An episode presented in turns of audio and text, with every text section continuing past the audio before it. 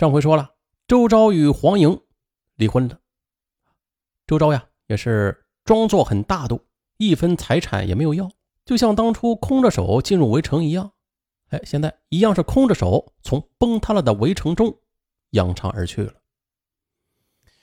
离婚对黄莹是个极大的打击，她的神情悲伤啊，精神郁闷，生意也没什么心思打理了。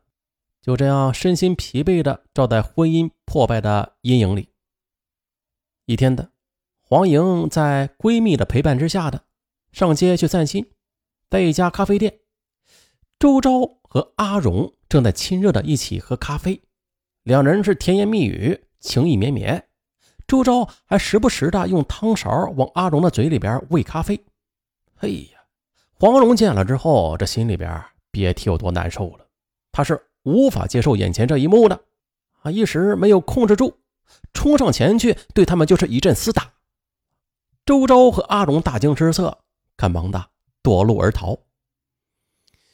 黄莹流泪哭泣，女友劝他也劝不住，只得将他送回了家。回家之后，黄莹也哭完了，可此时啊，他却突然的就像酒醒了的人一样清醒。他想起了周昭和阿荣的亲热劲儿，再回想周昭与自己相识后的所作所为，他心里在问：为什么给他十万块钱，他就马上跟自己结婚呢？啊，为什么投入几十万元的公司一下子就变得分文不剩啊？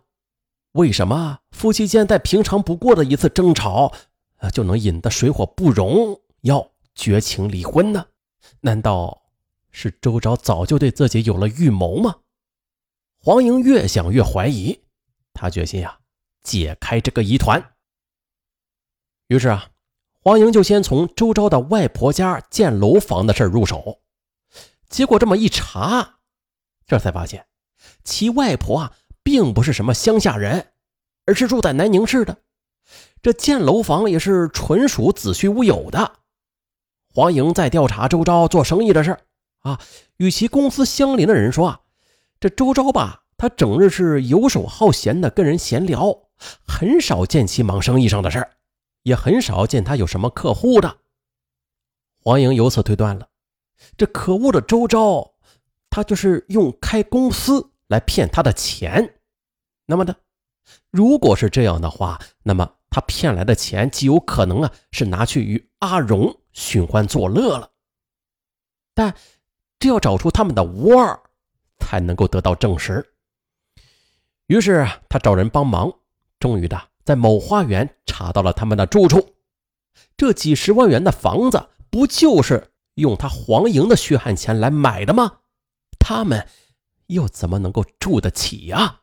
此时的黄莹算是终于明白了，周昭他从一开始就是利用他想嫁帅哥的虚荣心，图谋他的钱财的。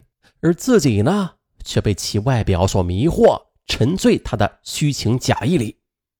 他找到周昭，骂他是骗子、伪君子，并且要他归还骗去的钱。周昭他也想不到啊，这阴谋居然被黄莹给识破了，心里着实惊慌，但他还是矢口否认，反过来却高声的质问黄莹：“喂，你这就不讲理了啊！你说我骗你的钱？”说我的房子是用你的钱购买的，那你有什么证据啊？他呀还骂黄莹是泼妇，是无赖，是疯子。此时的黄莹啊悲愤难忍，他不肯罢休，于是就想到了阿荣。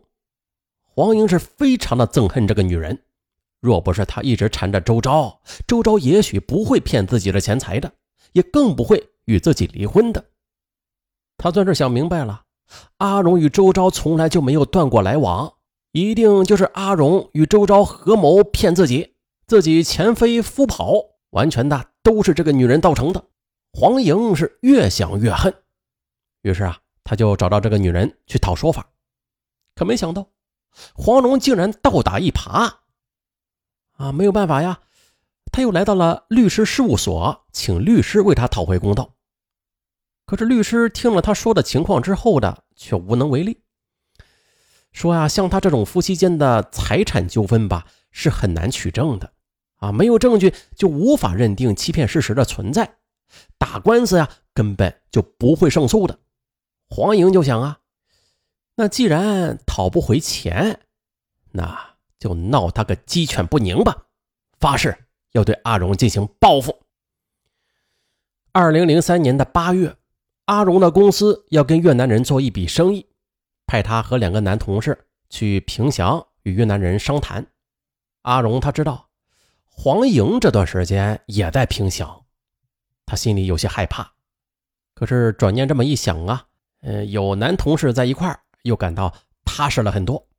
再说呀，黄莹也不知道他来到了平祥。八月十日的黄蓉等人乘坐火车到达平祥，这事有凑巧，黄莹刚好去车站接朋友，不经意的嘿就发现了他。要不说冤家路窄吗？黄莹盯着阿荣，夺夫之恨瞬间呐便涌上了心头。他觉得这不就是报复这个女人的好机会吗？于是呢，他连朋友也不接了，一直就这样悄悄的跟着阿荣。来到了边境贸易城，去看其住入一家酒店之后的，这才离开。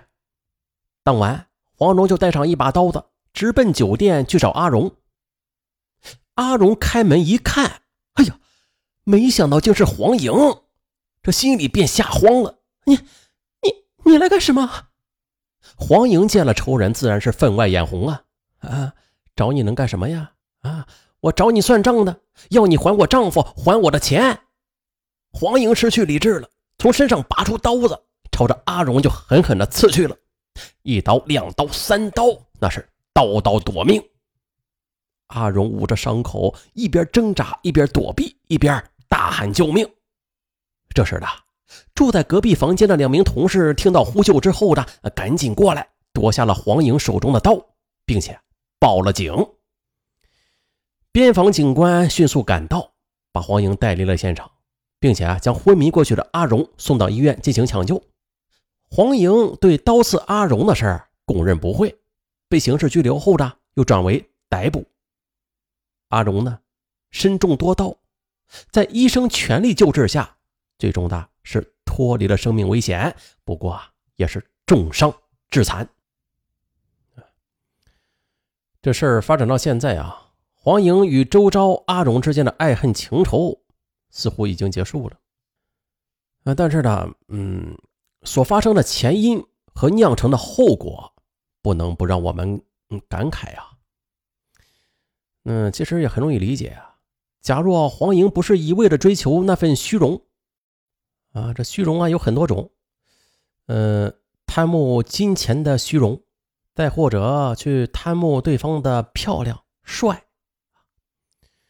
那假若黄莹她不是一味的追求那份虚荣的话，又何至于感情和钱财都被骗呢？再说阿荣啊，如果阿荣不贪那些不义之财的话，又何至于险些丢了青青性命啊？本案就到这儿吧，我是尚文，咱们下期再见。